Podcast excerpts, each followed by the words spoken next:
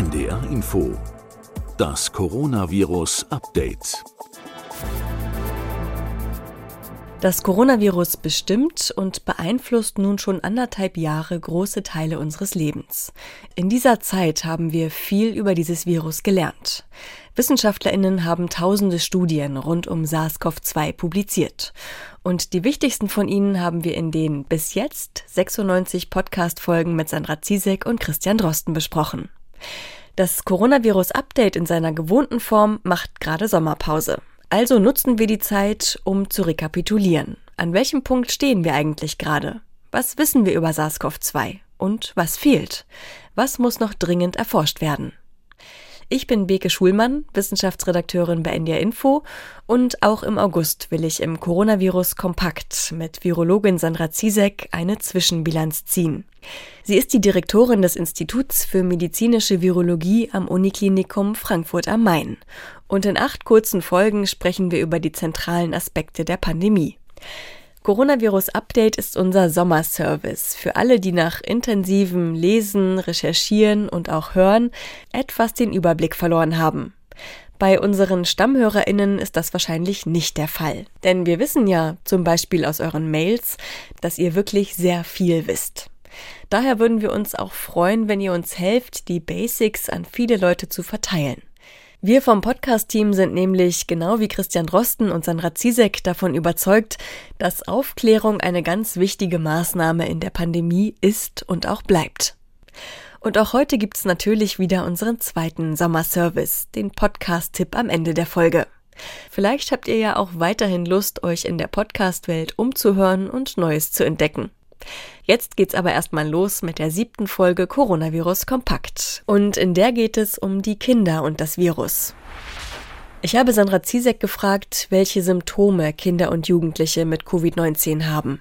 Ja, also man muss sagen, die Mehrzahl von den Kindern, die haben, wenn man sich die bisherigen Studien anschaut, sehr milden Krankheitsverlauf oder gar keine Symptome.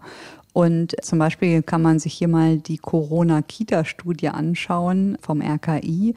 Und da waren es bei den ganz Kleinen von 0 bis 5 hatten ungefähr 40, also 43 Prozent keine Symptome angegeben, wobei die natürlich in dem Alter jetzt auch nicht unbedingt sagen, dass sie schlechter schmecken oder riechen, mhm. würde ich mal behaupten.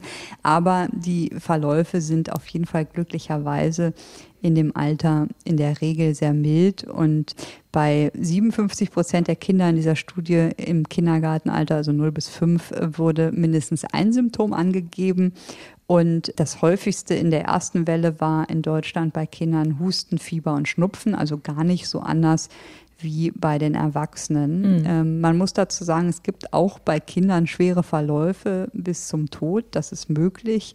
Die sind aber viel seltener als bei anderen Altersgruppen, also bei, gerade bei den Erwachsenen. Mhm. Die Symptomatik hat sich jetzt mit der Delta-Variante aber auch etwas geändert, richtig? Richtig, also zumindest die Daten, die wir aus England bekommen, hat sich die Symptomatik ein wenig verschoben in Richtung, dass mehr Schnupfen berichtet wird. Man muss dazu sagen, das klinische Bild ist bunt, auch bei Kindern. Also sie können auch Halsschmerzen haben oder mal Magen-Darm-Beschwerden. Das ist bei kleinen Kindern auch häufig der Fall, dass vieles auf den ja, Magen-Darm-Trakt geschoben wird und mhm. oft äh, Kinder ja sagen, ich habe Bauchschmerzen. Ja. Und auch bei schweren Verläufen kommt es da auch zu einer Lungenentzündung. Und wir haben mal im Zusammenhang mit Pädiatern, die niedergelassen sind, knapp 800 Kinder mit Erkältungssymptomen untersucht und da gab es keine Korrelation zu einer Infektion mit SARS-CoV-2 und irgendwelchen Symptomen. Das heißt, sie können das bei diesen typischen Erkältungssymptomen nicht wirklich erkennen, hat dieses Kind nun SARS-CoV-2 oder Rhinoviren mhm. oder ein anderes Virus. Davon gibt es ja hunderte, die Atemwegsinfektionen machen.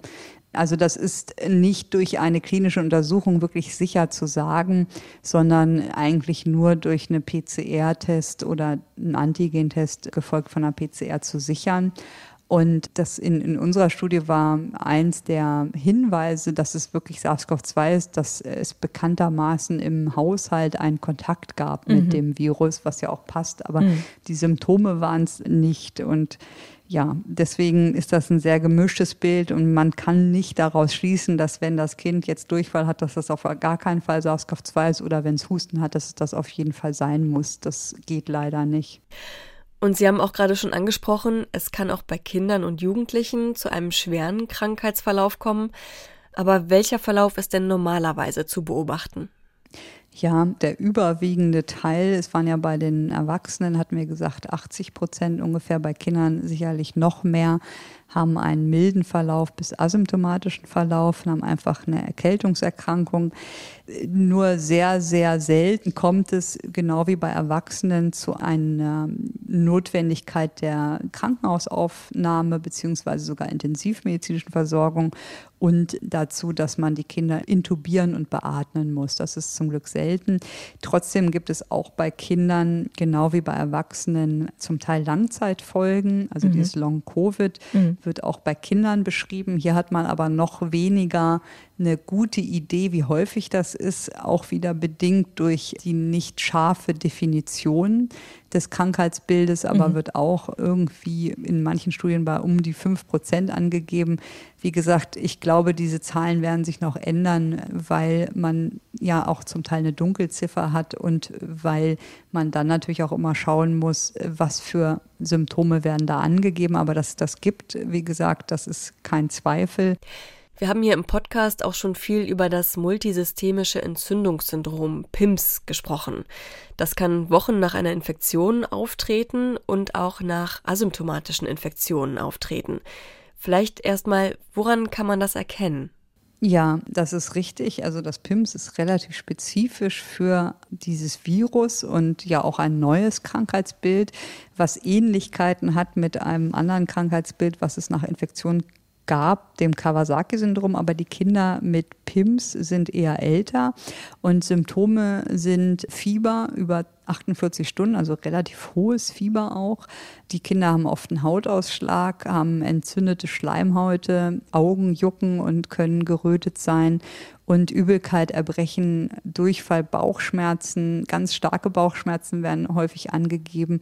Und das führt sogar dazu, dass bei einigen Kindern ein Verdacht auf eine Blinddarmentzündung mhm. besteht. Also die sind dann schon wirklich schwer krank, hochfiebrig und stellen sich dann oft in den Notaufnahmen der der Krankenhäuser vor. Und manchmal weiß man gar nicht, dass die vorher eine entsprechende Infektion hatten, was es dann schwierig macht für den Arzt zu unterscheiden. Ja. Ist das jetzt eine Blinddarmentzündung oder ist das dieses PIMS? Und das ist natürlich schwierig, wenn man vorher keinen Nachweis einer Infektion hatte, dann würde man hier in dem Fall das zum Beispiel durch eine Antikörpermessung nachweisen können, dass eine Infektion anscheinend stattgefunden hat.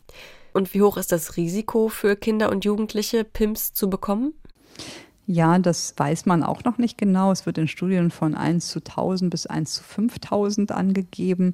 Und in einer der letztlich publizierten Studien war eine Häufigkeit von 1 zu 3000 angegeben. Mhm. Also es ist gar nicht so selten, aber zum Glück auch nicht ganz häufig, sage ich mal. Und es gibt wahrscheinlich bestimmte Risikofaktoren dafür, also ein bestimmtes Alter. Bei der Kawasaki-Syndrom sind das meist Kleinkinder. Hier sind es eher Kinder im Schulkindalter, die betroffen sind. Und wenn ich mich recht entsinne, betrifft es häufiger Jungs als mhm. Mädchen, diese Erkrankung. Aber die ist ja auch gut behandelbar, richtig? Ja, also das ist ja immer so, wenn was neu ist, dann ist man natürlich erstmal unsicher und verwirrt, aber mittlerweile kennen das die Kinderintensivmediziner, wissen genau, wie sie es behandeln müssen und haben da eine gewisse Routine entwickelt und das führt dazu, dass das Outcome, also das Überleben sehr, sehr gut ist in Deutschland und dass die Erkrankung an sich auch sehr gut behandelbar ist, wenn es dazu kommt und die Kinder das in der Regel ohne großen Schaden überstehen. Hm. Die Ständige Impfkommission hatte die Impfung für Kinder und Jugendliche zwischen 12 und 17 Jahren ja Anfang Juni nur in bestimmten Fällen empfohlen, also zum Beispiel bei Vorerkrankungen, die eben das Risiko für einen schweren Covid-19-Verlauf erhöhen. Und Mitte August hat die STIKO ihre Empfehlung jetzt aktualisiert und generell die Impfung von 12 bis 17-Jährigen empfohlen. Warum kam diese Empfehlung nicht schon früher? Wir wissen, dass Kinder und Jugendliche ein viel geringeres Risiko haben als zum Beispiel alte Erwachsene, schwer an SARS-CoV-2 zu erkranken oder sogar zu sterben. Und daher hat die Impfung für diese Kinder und Jugendlichen selbst einen geringeren Nutzen als für ältere Erwachsene. Und entsprechend muss natürlich auch die Impfung sehr sicher sein, damit ganz klar ist, dass die Impfung mehr nutzt, als dass sie schaden könnte. Und die Beurteilung, ob man dann die Impfung allen Kindern und Jugendlichen ab zwölf empfiehlt, ist also sehr schwierig, da es bisher ja nur Risikokindern, also mit bestimmten Erkrankungen empfohlen wurde. Und um auch seltene, schwere Komplikationen der Impfung ausschließen zu können, braucht man einfach eine große Anzahl von Personen, die diese Impfung bekommen haben und muss dann danach den Nutzen und das Risiko abwägen. Und hierzu gab es einfach am Anfang vor einigen Wochen noch nicht ausreichend Daten, um das wirklich allen Kindern zu empfehlen. Und Deshalb ähm, hat man nun neue Daten ausgewertet, vor allen Dingen aus den USA, wo mittlerweile fast 10 Millionen Kinder geimpft wurden. Und hier hat man dann gesehen, dass unterm Strich der Nutzen für Kinder und Jugendliche, der durch die Impfung erreicht wird, größer ist als das Risiko, was von der Impfung ausgeht. Und durch diese neuen Erkenntnisse hat man dann die Empfehlung geändert, was erstmal nichts mit politischen Wünschen oder so zu tun hat. Was hat die STIKO denn in diese Entscheidung einbezogen? Sprich, wonach hat sie jetzt entschieden? Letztlich muss man alle Formen von schweren Nebenwirkungen der Impfung, und hier ist insbesondere die Myokarditis, also die Herzmuskelentzündung zu nennen, gegenüberstellen den Komplikationen, die durch eine Covid-Erkrankung ausgelöst werden und die durch die Impfung verhindert werden können. Und neben schweren Verläufen, dass man intensivmedizinisch behandelt werden muss oder auch die Gefahr von tödlichen Verläufen, besteht natürlich auch immer bei Kindern und Jugendlichen die Gefahr, dieses sogenannten PIMS, also des Multisysteminflammationssyndroms, und auch Long-Covid spielt hier natürlich eine Rolle in der Abwägung. Allerdings hat man hier natürlich, wie wir schon besprochen haben, bisher leider nur sehr wenige belastbare Daten, wie häufig dieses Long-Covid-Syndrom wirklich bei Kindern und Jugendlichen ist. Wie immer kommt natürlich auch heute am Ende die Frage, was fehlt noch? Was muss im Zusammenhang mit der Erkrankung von Kindern und Jugendlichen noch dringend erforscht werden? Ja, also bei Kindern das Wichtigste ist wirklich im Moment der Impfstoff für unter zwölf. Wir haben nämlich auch viele Kinder, die unter zwölf sind, die Risikogruppe sind und mhm. die wir einfach im Moment dann, wenn die Maßnahmen alle aufgehoben werden, überhaupt nicht schützen würden oder mhm. können. Und ähm, das ist natürlich gerade für diese Familien extrem schwierig, diese Zeit. Und das ist, glaube ich, das Wichtigste im Moment, dass man die Studien abwartet, die laufen ja schon, wie die Impfstoffe bei jüngeren Kindern wirken und wie sicher sie sind, damit man auch dort die Risikokinder primär impfen kann. Dann finde ich ganz wichtig, dass man noch mehr lernt, wer einen PIMS, dieses PIMS entwickelt. Mhm. Weil wenn es da zum Beispiel genetische Faktoren oder Risikofaktoren geben würde, dann könnte man vielleicht besser eingrenzen, wer ein Risiko dafür hat und wer nicht und auch wer zum Beispiel eher auf jeden Fall eine Impfung benötigt oder nicht. Ne? Und die dritte große Baustelle ist das Long-Covid, auch genau wie bei den Erwachsenen überhaupt nicht gut erforscht oder verstanden. Es fängt mit der Häufigkeit an, mit der Art der Ausprägung und hört dann auf natürlich mit den Therapiemöglichkeiten, die es ja auch hier nicht gibt. Das war die siebte Folge im Coronavirus Kompakt, unserem Sommerprogramm im Podcast-Kanal. In insgesamt acht Folgen spreche ich mit Sandra Zizek über die zentralen Aspekte der Pandemie. Für alle, die sich einen Überblick über die Basics wünschen. Und wie immer habe ich jetzt noch einen Podcast-Tipp für euch. Slahi, 14 Jahre Guantanamo, heißt ein neuer Podcast von Bastian Berbner. Den kennt ihr vielleicht schon vom Podcast 180 Grad. Und er erzählt euch am besten selbst, worum es in Slahi jetzt geht. Auf den ersten Blick geht es natürlich um den Mann, nach dem der Podcast benannt ist, Mohamedou Ul Slahi. Der war 14 Jahre lang in Guantanamo, galt damals als der wichtigste Gefangene dort überhaupt. Niemand ist so heftig gefoltert worden da wie er. Und dessen Geschichte erzählen wir halt, aber also, wenn man diese Geschichte sich anhört, geht es halt natürlich um viel mehr. Also eigentlich werden die letzten 20 Jahre amerikanischer Außenpolitik und amerikanischer Geschichte irgendwie greifbar. Also diese ganze Absturz einer Weltmacht, den man ja gefühlt erlebt seit Jahren. Und auch das, das ist das, was mich auch besonders irgendwie mitnimmt bei dieser Geschichte.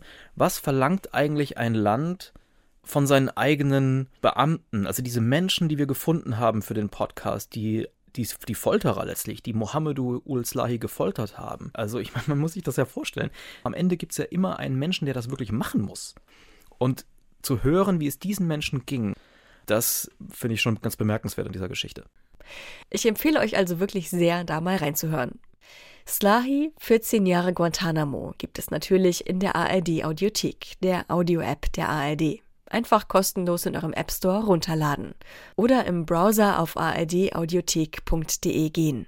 Natürlich gibt es aber auch einen Link in unseren Show Notes. Für die heutige Folge sage ich danke Katharina Marenholz für die Redaktion und euch natürlich fürs Zuhören. Wir hören uns nächste Woche wieder, wenn ihr mögt. Bis dahin. Das Coronavirus Update. Ein Podcast von NDR Info.